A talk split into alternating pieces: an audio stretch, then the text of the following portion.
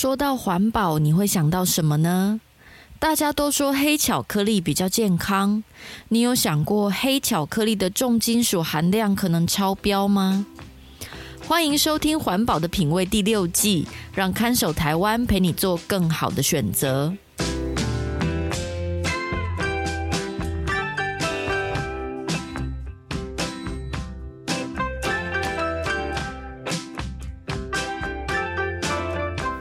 各位听众朋友，大家好，我是看守台湾的允嘉。环保的品味这个节目会介绍生活中遇见的各种环保问题，从买饮料到盖房子都有故事。收听节目，帮助您打造健康、无毒、低冲击的生活。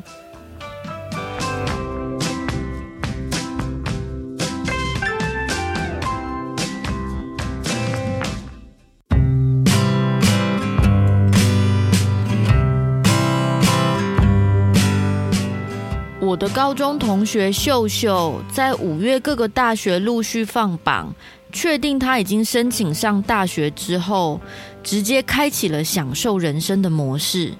从现在开始，一直到九月大学入学之前，他都可以爱干嘛就干嘛。毕业前不想来上课就请假，学校也开始睁一只眼闭一只眼。但是其实我跟其他还在准备七月大考的同学都觉得，秀秀要是请假，对我们来说还比较轻松，因为她现在来学校，你知道她都在干嘛吗？她都在跟男朋友试训啦。啊？你在干嘛？我在学校啊，没有啦，现在下课啊。几乎每个下课时间，我们就看到秀秀跟她男朋友网络电话讲个不停。她男朋友是附近男校的学生，也一样已经考上大学，就是两个闲闲没事的人生胜利组，整天在那里刺激我们啊！就听到那个男生在电话里说：“哎，放学后要不要去吃冰？”秀秀说。不要！我现在生理期，吃什么冰啊？我肚子会痛哎。对方说：“啊，好可怜哦。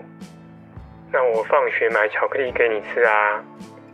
我听说黑巧克力比较有效耶，你今天多吃一点啊。”秀秀说：“不要，那很苦哎。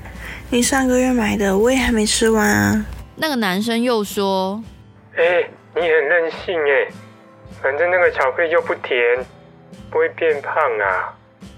哎，你就多吃一点嘛，不然我放学去接你呀，顺便带你去买啊。秀秀说：“好啦，我要吃七十趴的哦，九十趴的太苦了，根本没办法吃下去嘛。”好啦好啦，你们开心就好。要聊天可以自己开房间去聊吗？我们教室里剩下的人全部都还要考模拟考，哎，可以闭嘴了吗？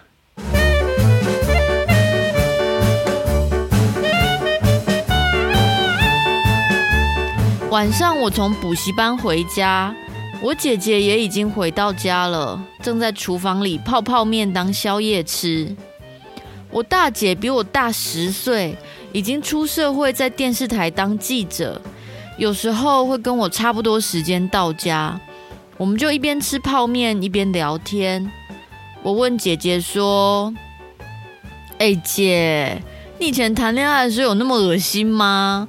你男朋友会在你生理期的时候送你巧克力吗？”姐姐哈哈大笑说：“会呀，一定要的啊。”男生不就那几招吗？干嘛？你交男朋友喽？没有啦，就我同学啊，每天都要跟她男朋友视讯，然后今天他们就在那边讲什么要吃几趴几趴的黑巧克力啊，吃那个真的有用吗？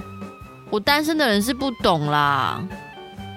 说到这里，姐姐突然想起了什么，跟我说：“哎，我印象中好像上个月我有剪接到巧克力的新闻，哎。”我记得好像是消基会开的记者会，你等一下，我拿电脑开给你看。姐姐把泡面放着，拿她的笔电开始搜寻 YouTube。果然，一个月前消基会有开过记者会，说他们在巧克力里面验出铅和铬这两种重金属。吃黑巧克力好处多，不过呢，不少的消费者爱吃之余啊，现在呢要特别注意了。消基会就抽查了市售的二十件黑巧克力产品，结果发现各有一件产品铬铅含量超过了欧盟标准。专家强调，过量摄取铅铬会对人体造成危害，会造成中枢神经系统受损、肾脏病等等。消基会也呼吁，应该要尽速的研议巧克力产品法规，管理好市面上的巧克力商品。我很吃惊，问姐姐说：“巧克力怎么会有重金属？是有人下毒哦？”姐姐说：“不是啦，是环境污染啊。这个调查是从国外先开始的，好像是美国的消费者团体先查到很多大品牌的巧克力重金属的含量都超标。他们有做过调查，污染来源有土壤里面的重金属，又有从空气里面飘落的重金属的样子。”啊，这么可怕！那是吃了就会生病吗？姐姐说，当然吃的量越多，累积的重金属就越多啊。我看那个报告是说，一天如果吃超过三十克那种检测超标的巧克力，就超过健康安全标准了耶。三十克你知道是多少吗？我不知道。姐姐不愧是记者，马上找到差不多重量的商品来解释给我听。大概就是一条便利商店卖的巧克力棒，就超过三十克了耶。每天吃一条，你重金属就超标了哦。那很少哎，随便吃都会超标啊。我是不是应该赶快去跟秀秀说，叫她生理期先不要吃这些，太伤了吧？姐姐觉得很好笑的说。你应该去跟她男朋友说，叫她买巧克力要挑品牌啊，而且不是挑名牌哦，是要挑产地。如果有男生这么用心，连我都会爱上他的。对耶，我应该去跟秀秀的男朋友说。哎，不对啦，我管他们那么多干嘛？又没人会送我巧克力。我要去念书了啦，烦呢。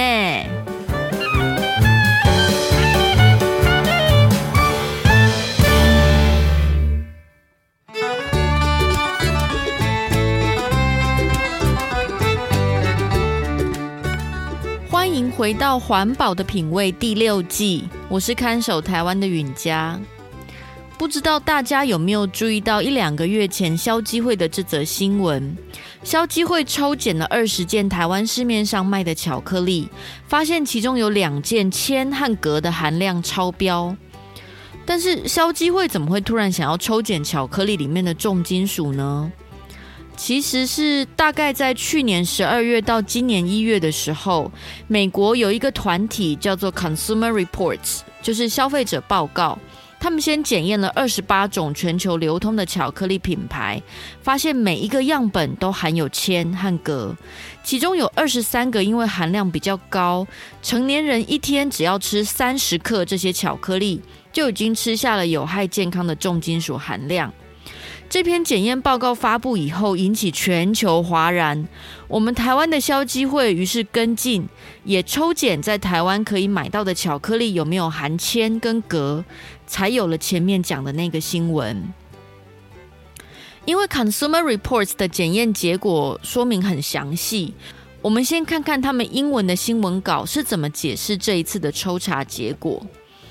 黑巧克力。特别是可可含量百分之七十以上的巧克力，一直是大家认为比较健康的选项，因为它的含糖量比较低，多吃一点也不太需要担心热量的问题。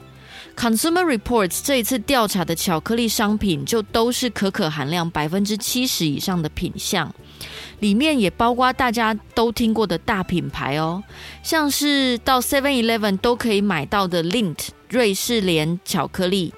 美国的 Hershey's 好时巧克力，还有巧克力当中的贵族，来自比利时的 Godiva，以及比较平价，大家应该都吃过的美国 Dove 德芙巧克力，通通都被检测出含有中或高含量的铅或铬。Consumer Reports 采用的标准是美国加州政府允许食品出现的重金属含量。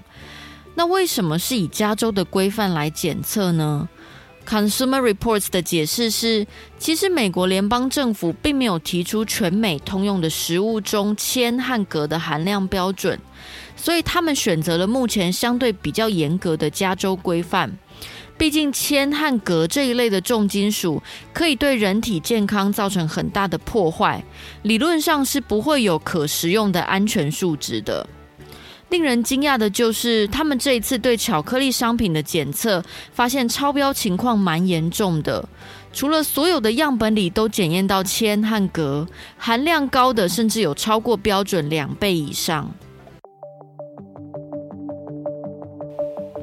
为什么这些大品牌的巧克力里面会出现重金属呢？Consumer Reports 的解释是，铅跟镉是来自不同的污染源。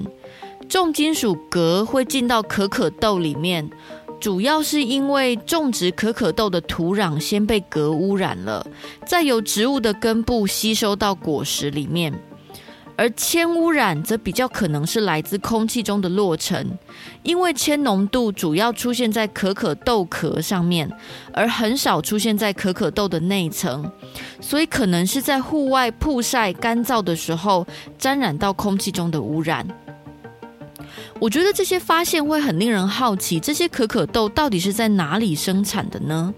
不但土壤里面有镉污染，空气里面又有铅污染，到底是什么样的产业环境会留下这么多重金属污染？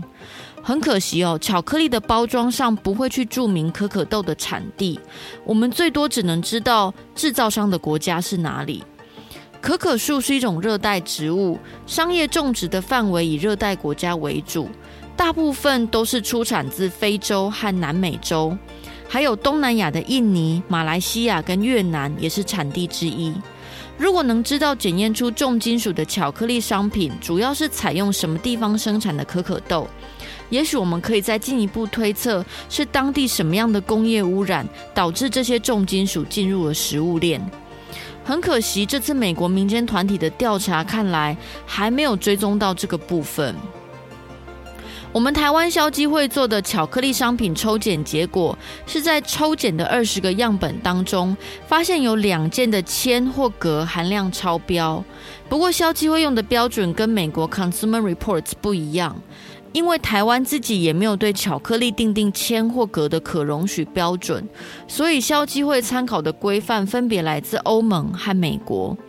经过这次的抽检，消基会建议卫福部应该要定定巧克力重金属含量的法规，因为如果其他地方已经有定定铅跟镉的含量限制，那那些超标不能进口到欧盟的巧克力商品，就有可能会流入台湾和其他没有限制的国家。而且，我们从刚刚讲的污染源其实存在在整个环境里面来看，制造商要降低可可豆里面的铅跟镉含量，可能一时之间也不容易。我自己并不常吃巧克力产品，但是因为黑巧克力普遍被认为有正面的健康影响，相信也有不少人是常常会吃。据说美国的市场调查发现，大概有百分之十五的人天天都会吃巧克力。而且，即使是我们很少吃这一类东西的人，也是要注意相关的新闻哦，因为很多食物当中都可能含有微量的重金属，要小心自己累加起来吃到太多的铅和镉。所以，我们还是要提醒彼此注意黑巧克力重金属超标的问题哦。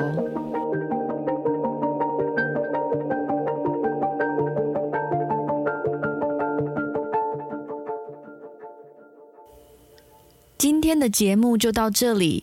如果您对任何产品的环境与健康影响有兴趣，却不清楚这些产品的材质或生命周期，欢迎透过环保的品味 IG 或看守台湾的 email 跟我们联络。看守台湾是这二十年来最关注废弃物处理政策的公民团体。如果您想知道这个节目背后的起源和其他我们在做的事，欢迎到看守台湾的网页看看最新的议题调查成果哦。